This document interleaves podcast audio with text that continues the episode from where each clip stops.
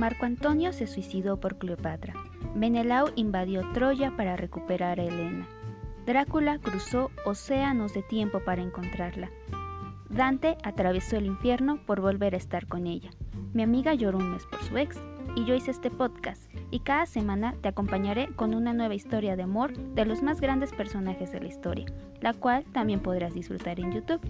Historias de amor antes de dormir. Ven y quédate a dormir conmigo.